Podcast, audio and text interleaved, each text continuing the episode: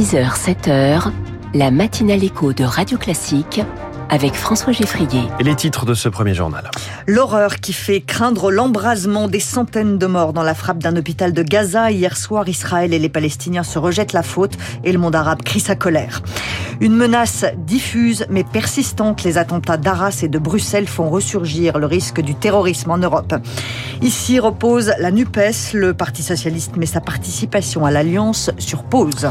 Après ce journal, les salariés vont bientôt recevoir un petit quelque chose quand leur entreprise fait des rachats d'actions. On va le voir dans les titres de l'économie à 6h10. 6h15, la France de demain, c'est une France qui répare plutôt que jeter et racheter, on va le voir.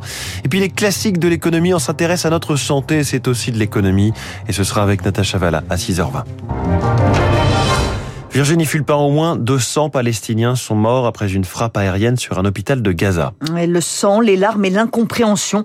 On n'a pas encore de bilan humain définitif. Des dizaines, des centaines de victimes sont encore sous les décombres de l'hôpital Ali Arabe de Gaza. Sarah Château est responsable des opérations de Médecins sans frontières pour la Palestine, horrifiée par ce qui s'est passé hier soir. C'est une horreur, c'est euh, non descriptible. On avait des collègues qui étaient présents à l'intérieur un collègue chirurgien qui était dans la salle d'opération, le toit s'est effondré sur eux. Des milliers de personnes sont réfugiées à l'intérieur, des milliers de patients sont soignés. On est en plan d'afflux de blessés en permanence. La situation était déjà catastrophique. Euh, on manque de médicaments, on a du personnel épuisé, on a des afflux de patients en permanence. On va et on défendra toujours la protection des structures euh, hospitalières. Le bombardement sur un hôpital est complètement une ligne rouge. C'est une zone qui doit être protégée par toutes les parties au conflit. Sarah Château avec Rémi Vallès. Qui est responsable du franchissement de cette ligne rouge Israël avec un bombardement aérien, si l'on en croit le Hamas Non, c'est un tir raté du djihad islamique, rétorque l'armée israélienne. Pour l'instant, on ne peut pas savoir, mais ce qui est sûr, c'est que la destruction de cet hôpital est condamnée avec vigueur partout dans le monde.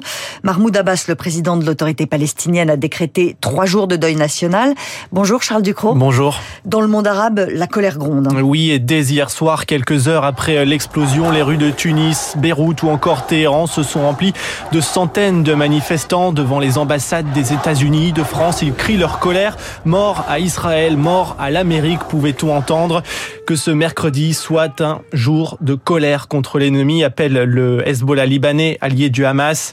La plupart des pays arabes condamnent le crime. La Jordanie, l'Égypte, l'Arabie saoudite, tous pointent du doigt Israël.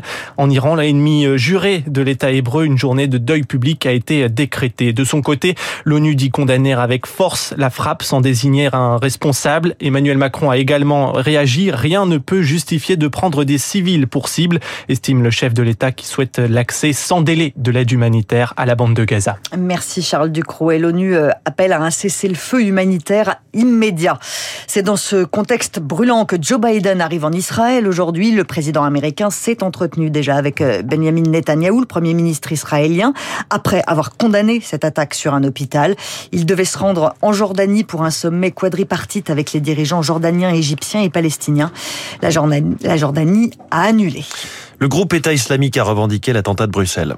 Un combattant de l'État islamique a mené une attaque contre des ressortissants suédois. Voilà ce que dit euh, le communiqué. Alors ces attentats en Belgique et à Arras viennent nous rappeler que la menace est bien là en Europe, mais avec des terroristes qui agissent en loup solitaire, c'est extrêmement difficile à anticiper, Eric Koch. L'assaillant d'Arras, même s'il a pu bénéficier de complicité, est passé à l'acte seul. Même scénario à Bruxelles, l'attaque en solitaire, mode opératoire privilégié depuis la vague d'attentats de 2015-2017, analyse Jean-Charles Brizard, spécialiste du terrorisme. Cette menace, elle est endogène, elle est inspirée des groupes euh, terroristes qui agissent depuis l'étranger. Elle est le fait d'individus qui sont radicalisés, qui utilisent des modes opératoires improvisés, des armes rudimentaires. Pas de contact physique ni de formation militaire. Un terrorisme à bas coût dont le principal instrument est la propagande, un endoctrinement djihadiste qui crée autant de mines prêtes à exploser au moindre soubresaut du contexte international. Les événements évidemment du Proche-Orient ont euh, une incidence. Ce que redoutent les services, c'est qu'en effet un certain nombre d'individus souhaitant euh, déclarer leur soutien puissent décider de passer à l'acte. La menace est diffuse, difficile à contrer et risque de se renforcer. Daesh comme Al-Qaïda, certes fragilisé, se renforce, avance l'expert en renseignement Éric Denessé. La remontée en puissance des groupes islamistes du Sahel va les a amenés à essayer de prendre d'autres initiatives. On est de nouveau dans une phase euh, ascensionnelle de cette menace terroriste. Une reconstitution des forces djihadistes au moment où tous les regards se concentrent sur les conflits en Ukraine et en Israël.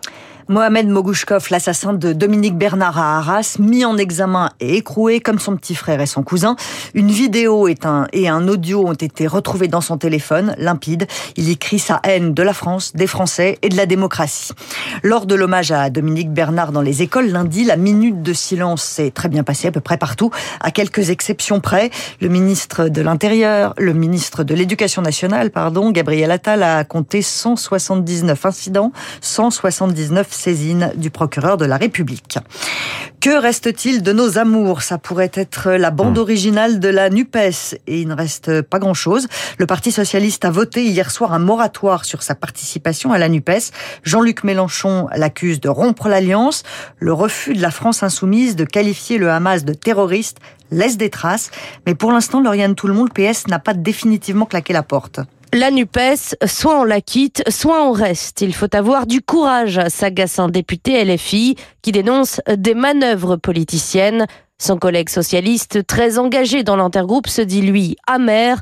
Un an qu'ils travaillaient ensemble à l'Assemblée, on avait mis beaucoup d'énergie pour construire quelque chose de positif, regrette le député PS, avec dans son viseur Jean-Luc Mélenchon. Le leader de la France insoumise porte à lui seul la responsabilité du fiasco actuel, abonde un écologiste. Mélenchon a voulu tuer l'objet qu'il a lui-même créé, dit-il, parce que ça lui échappait. Les écologistes proposent de réunir en Assemblée générale les 151 députés de gauche pour que chacun s'exprime et vote sur un nouveau mode de fonctionnement. Les socialistes posent la condition de débattre sur le fond des désaccords, ne plus rien mettre sous le tapis. En attendant et en plein débat budgétaire, c'est chacun pour soi. Vous vous excluez du champ républicain. Elisabeth Borne a prononcé un discours très offensif contre la France insoumise hier après le scandale provoqué par la députée Danielle Obono. Elle a qualifié hier matin le Hamas de groupe politique islamiste qui résiste à une occupation. Se soigner risque de coûter plus cher en 2024. Ah oui, les tarifs des complémentaires santé vont augmenter. Adactis, le cabinet spécialiste du secteur, prévoit une hausse de 11%. Les mutuelles répercutent sur les clients les nouvelles dépenses auxquelles elles font face. Les complémentaires devront débourser 1,5 milliard euros de plus, Zoé Pallier. La population vieillit, la rémunération des soignants augmente, résultat les dépenses globales de santé progressent cette année encore, mais leur répartition évolue aussi. Depuis dimanche, l'assurance maladie ne rembourse plus que 60% des soins dentaires contre 70% jusqu'ici. Les mutuelles payent la différence pour un coût estimé à 500 millions d'euros. Nous n'avons pas le choix, nous devons présenter un budget à l'équilibre, justifie la mutualité française. Les organismes vont donc répartir répercuter 100% de cette dépense sur leurs clients avec des hausses de tarifs plus importantes pour les contrats collectifs dédiés aux entreprises. Les complémentaires espèrent peser lors du débat sur le projet de loi de financement de la sécurité sociale qui s'ouvre mardi dans l'hémicycle. Un amendement propose par exemple de baisser le montant des taxes sur les contrats d'assurance individuelle. Le Gard et l'Hérault en vigilance orange pluie et inondation aujourd'hui. Alors on n'en est pas à la catastrophe naturelle, mais ces catastrophes, elles sont de plus en plus nombreuses et elles coûtent de plus en plus cher. Le coût pourrait bondir de 60% d'ici 2050, nous dit une étude de la Caisse centrale de réassurance. En cause, le changement climatique. Quels sont les sinistres qui expliquent cette, hausse? La réponse d'Édouard Vieillefond, c'est le directeur général de la Caisse centrale de réassurance.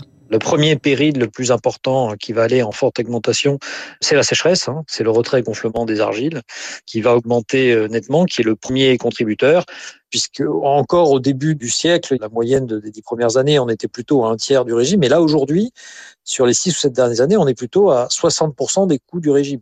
Ensuite, le deuxième, ce sont les inondations, mais moins que la sécheresse.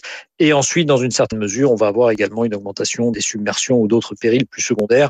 Mais clairement, c'est dans cet ordre-là, sécheresse, inondation, autres. À des propos recueillis par Éric Mauban.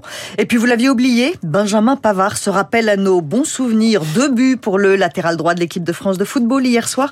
Les Bleus ont battu l'Écosse 4 buts à 1 en match amical. C'était le journal de 6 heures, signé Virginie Fulpin. Merci Virginie, à tout à l'heure 7 heures. Il a fondé SOS Accessoires. Olivier de Montlivaud est le premier invité de cette matinale écho dans la France de demain dans 5 minutes. D'abord toute l'actualité économique sur Radio Classique. 6 h